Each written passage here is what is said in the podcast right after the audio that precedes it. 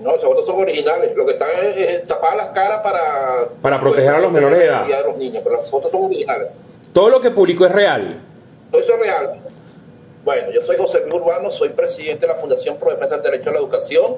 Eh, esa se creó en Venezuela, por supuesto, Barcelona estaba en Suátegui. Eh, constituido legalmente, estamos desde el año 2006. Estamos legalmente constituidos. Y bueno, si revisas las otras publicaciones te darás cuenta que por motivos de persecución tuve que salir del país. La actividad por la defensa de los derechos humanos, para resumirte, en el año 2015 luchamos contra un desalojo de unos niños por parte de una abogada. En el año 2016 esta misma abogada, perteneciente al supuesto Consejo de Protección, desalojó a otros niños y nosotros le aperturamos eh, o solicitamos una investigación ante el Ministerio Público. Esta mujer que trabajaba por conveniencia económica me amenazó, pero yo no le, no le paré y bueno, se inició lo que se llama una persecución contra mi persona por parte de un grupo que yo no tenía nada que ver porque mi trabajo es con el tema de los niños, la protección de los derechos humanos de los niños. Nosotros vimos la publicación que hace desde el grupo Pro Defensa de Derechos Humanos Internacional, donde usted señala que estos niños que se encuentran en este casa hogar de la Negripólita 2 están sufriendo eh, supuestamente abusos sexuales por una por dos miembros de la comunidad LGBTI que estarían hasta detenidos, ¿cierto? No, está uno solo. Uno solo detenido. Lo que pasa es que ahí entra la parte política, pero sí, hay actos, hay, actos lascivos, no lo podemos comprobar por fuera, y las informaciones no podemos revelar porque, de hecho, votaron todo el personal que haya podido sacar las fotos hacia, hacia afuera. Todo el personal fue votado hasta la directora, claro, pero era amiga del gobernador. Pero eso es cierto, eso es cierto. Yo se lo comprobé por otra fuente, personas que están ligadas ahí. Eh, la información es cierta. Ok, ah, ¿sabe que nosotros... Un solo niño. Ok, usted sabe que nosotros tuvimos, yo estuve consultando con otra fuente y en efecto a mí me confirmaron, por ejemplo, de que existen denuncias, no hay formales ni en fiscalía ni en defensoría del niño, sobre de que ahí hay condiciones deplorables, de que hay poca higiene, lo que usted denuncia, pero no hay ninguna de abuso sexual por miembros de la comunidad LGBTI contra los niños que están ahí. Entonces, ¿usted tiene pruebas al respecto o puede haber alguien que tenga pruebas? No, no, no, no. ¿Cómo voy a tener pruebas? primero estoy en el exilio, para empezar. Okay. Y, la, y la versión, no podemos, a los testigos, las personas que tuvieron que fue por una, una alerta para que se hiciera algo, porque no se iban a silenciar. Eso fue lo que pasó ahí. Ok. ¿Me entiendes? Eso fue lo que pasó ahí.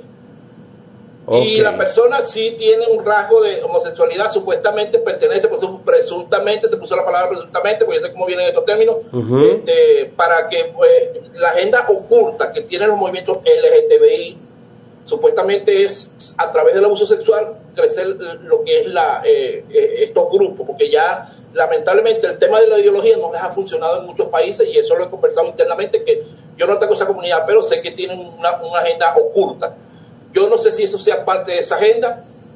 Me indignó porque un caso parecido pasó aquí en Paraguay, también de un niño que fue abusado y también fue abusado por un movimiento del LTV. Claro, el gobierno tapó porque el poder económico que tienen estas organizaciones son eh, a nivel internacional.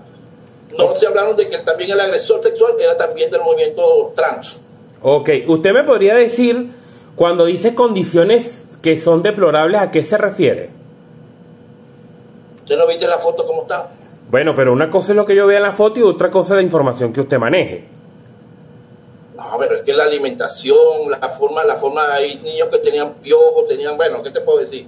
Este, ahorita que supuestamente que le están haciendo arreglos, les están metiendo aire acondicionado, el calor era terrible, la poca comida, o sea, el hacinamiento, tú no si te das cuenta una de las fotos, una niña está casi desnuda para, porque no aguantaba el calor.